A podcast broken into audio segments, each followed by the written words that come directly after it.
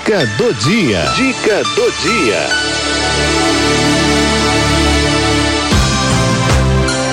Saúde na terceira idade.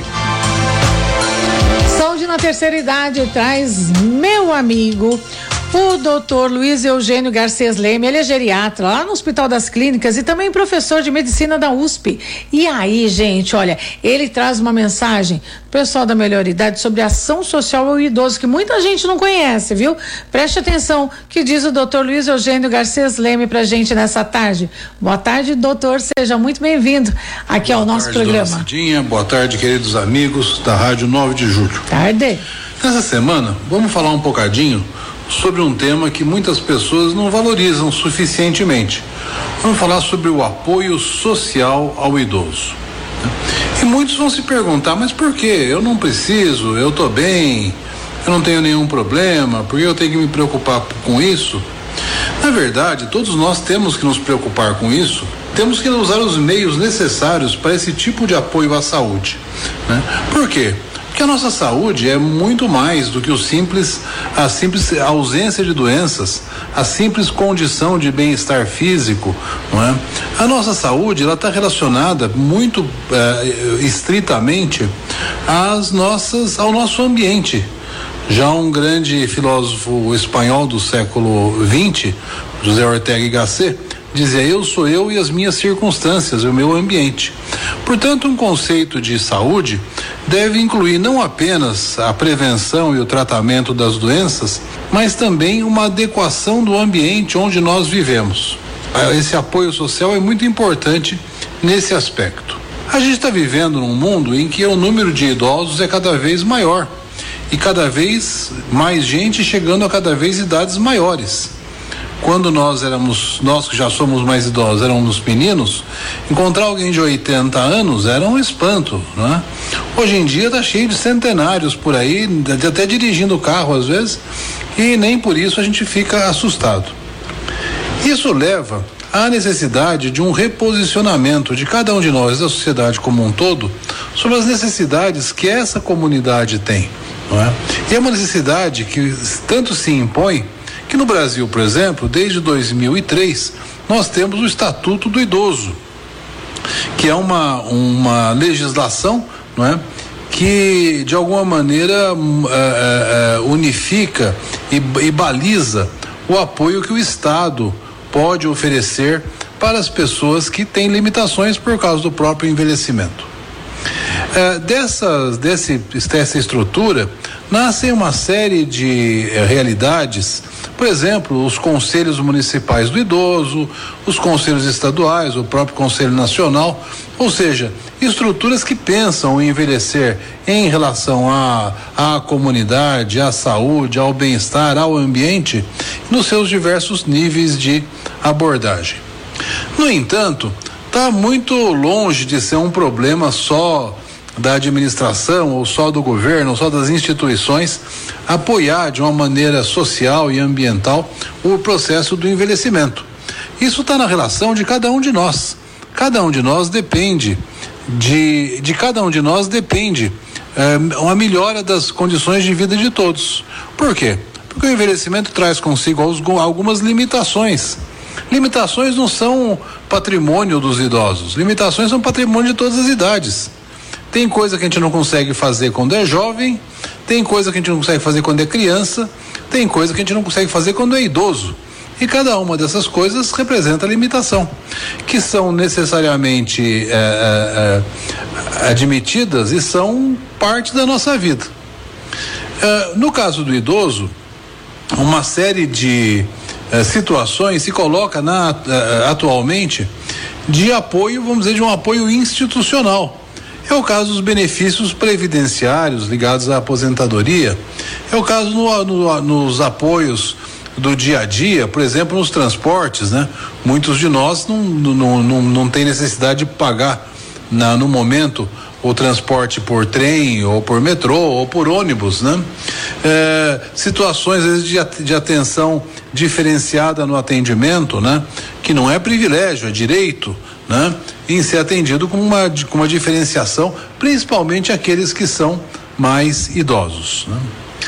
De onde vem esse suporte? Quais são os tipos de suporte que a gente deve e pode eh, esperar? Primeiro lugar, o mais importante, a maior, vamos dizer, o mais importante ação social que cada um de nós tem é a sua própria família. A família, como nós já comentamos, ele é o habitat do idoso, é o hábito da pessoa, não só do idoso, do idoso, da criança, do recém-nascido, do jovem, do maduro, de todo mundo. A família é onde nós somos aquilo que somos. E é a estrutura social básica e mais adequada para nos, nos auxiliar nessa, nessa condição não só a família, outros níveis, as amizades, né? Os grupos de amigos, as nossas relações sociais também representam um grupo de suporte. As nossas relações institucionais, às vezes colegas de trabalho, colegas de, de ideais políticos ou de reuniões e assim por diante. É, os, a nossa comunidade, e nesse aspecto, essa é uma rádio católica, as comunidades paroquiais têm uma importância essencial. Muitas das nossas paróquias têm grupos específicos, quase todas, grupos específicos da terceira idade, pois a frequência e o apoio a esses grupos corresponde a um auxílio muito grande na qualidade de vida das pessoas. A gente sabe, por estudos já bem antigos, que quanto mais frágeis são as relações sociais, maior o risco de adoecimento. Por quê? Porque a saúde comporta, como eu falei, não só a saúde física, mas uma certa saúde social, né? uma certa saúde ambiental. Né? E para isso é necessário que se busque apoio. Né? Vários níveis de apoio. As pessoas às imaginam, não, eu não preciso de apoio. Eu tenho uma boa aposentadoria, graças a Deus, estou aqui tranquilo, não, não, não dependo de que me ajudem em nada. Pois olha, os apoios não são apenas apoios instrumentais.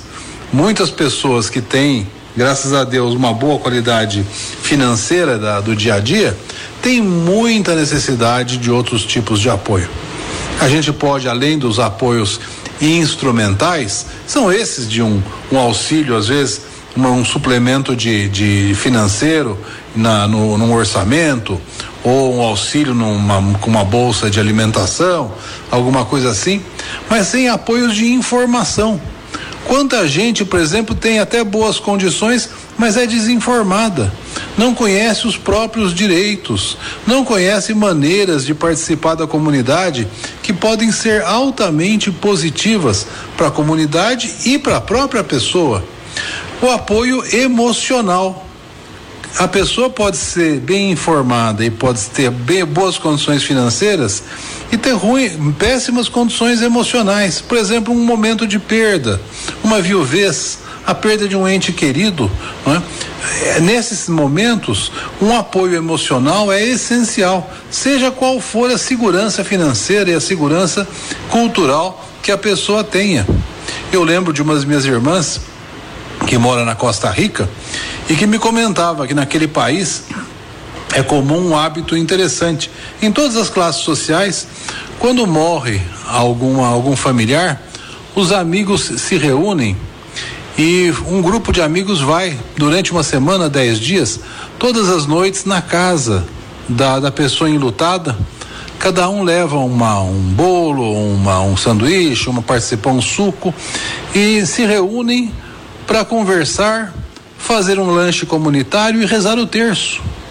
Pois olha, que consolo enorme que não representa isso, que benefício que não representa isso. O que, que é isso? É apoio social, pura e simplesmente, não é? é uma é, é muito importante a gente ter presente, né? Porque esses tipos de apoio social nos mostra os direitos de cidadania que nós temos, pode nos ajudar numa uma condição de uma, um acesso maior, mesmo à saúde física, não é? Auxílio, Uh, apoio de cuidadores, às vezes voluntários, para aquelas pessoas que tenham necessidade, não é? Um redimensionamento das relações, né? Novas possibilidades de relações e de amizades, né? Uh, relações intergeneracionais, por exemplo, conviver melhor com filhos e netos, né? É, apoio de vizinhos, apoio comunitário, para nós que somos católicos, o apoio religioso, que é essencial, não é? É muito importante nós termos isso. como a gente pode estimular, como a gente pode valorizar essa, esse tipo de apoio social. Onde nós devemos buscar? Em vários níveis. No nível familiar, procurando reativar laços familiares, algumas vezes frágeis, por histórias de vida, por eh, pequenos, pequenas coisas que às vezes com um pouco de boa vontade e um pouco de bom humor se pode resolver. Eh, no ponto de vista eh, social e essencialmente e institucional, pois eu queria dizer para vocês que a gente deveria frequentar as unidades básicas de saúde não apenas para ver o médico. Muitas vezes a pessoa vai na unidade básica, quer ver o médico e ir embora. Não é assim. A unidade básica de saúde, eu costumo brincar dizer que tem a Santíssima Trindade. Da unidade básica de saúde, tem vários profissionais muito competentes, mas tem três que são essenciais, que é o próprio médico, a enfermeira que orienta o tratamento e a assistente social.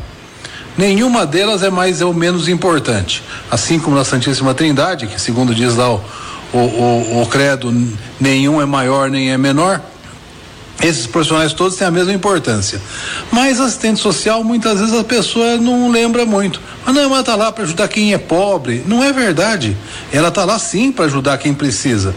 Mas ela está lá para ajudar aos nossos direitos, ao encaminhamento, a uma orientação, a explicar onde é que a gente pode buscar, às vezes, um direito trabalhista que não está adequadamente resolvido, ou a, a buscar uma, um grupo de um grupo de interesses comuns, um centro-dia e assim por diante. Então, eu recomendo a todos que, se puderem, frequentem a unidade básica de saúde, mesmo aqueles que têm recursos, que não, não precisam fazer financeiramente, e conversem com a assistente social certamente vai ser uma conversa muito produtiva. Depois, além da família e além da assistente social, cultivar as relações de grupo e de amizade comunitárias. Nos nossos casos, uma boa pedida é começar a frequentar, se já não frequenta, e estimular a participação da, dos amigos, por exemplo, nos grupos de terceira idade das paróquias. Mas atenção, não ficar só nesses grupos de terceira idade. Eu costumo dizer para meus alunos o seguinte: uh, ser velho não é não é não é uma, uma condição de não é uma, um grupo assim profissional, não é um grupo de pressão. A, a pessoa não é ela não é velha, é aquela pessoa que envelheceu. Não existe os velhos. Existe o seu José, que é mais que é velha, a dona Maria, que é velha, o seu Joaquim, que é velho, a dona Maricota, que é velha. Cada um tem a sua personalidade. Velho não é categoria. Velho é um, um momento da vida que pode ser muito rico. Então, cuidado. Tudo que os idosos não precisam é gueto. Então, às vezes, aquele grupinho, não, aqui só os velhinhos. Pelo amor de Deus. A família e as comunidades têm que ter a porta aberta para todas as idades e para que vivam em comunidade. Ah, os idosos, muitas vezes, numa paróquia, eles podem ter um tipo de apoio diferenciado naquilo que os diferencia porque tem mais tempo, porque às vezes tem algumas limitações físicas, porque podem auxiliar o pároco em alguma condição que as outras nem sempre podem, podem participar de, de eh, eh, conselhos porque tem mais tempo disponível e mais experiência e assim por diante. Mas se por um lado é importante buscar essas comunidades, por outro lado é importante não se fechar nessas comunidades, ser aberto para a comunidade como um todo, de todas as idades. Né? Eu acho que essa, em se fazendo isso, nós vamos poder, afinal de contas, ter uma, uma, um estilo de vida que vai honrar esse pensamento do Zé Ortega e Gasset, que eu sou eu e as minhas circunstâncias. E eu, afinal de contas, vou poder ter uma boa condição de vida, viver num ambiente adequado e auxiliar, que outras pessoas também possam fazê-lo. Esse é o objetivo do apoio social que existe à comunidade dos idosos. Muito obrigado, dona Cidinha, muito obrigado aos queridos amigos da Rádio 9 de Julho. Foi aí, doutor Luiz Leme, falando com a gente, ó E tem que ficar bem atento mesmo, né? Nesse apoio social ao idoso, onde recorrer, onde encontrar, né? E saiba que lá no posto de saúde, né? Você tem, como ele disse, a Santíssima Trindade, tá lá. Que é o médico, é a enfermeira e assistente social, viu? Se precisar de alguma coisa no posto de saúde, não deixe de recorrer a essas pessoas, né? Que são as pessoas indicadas aí para ajudar você, tá certo?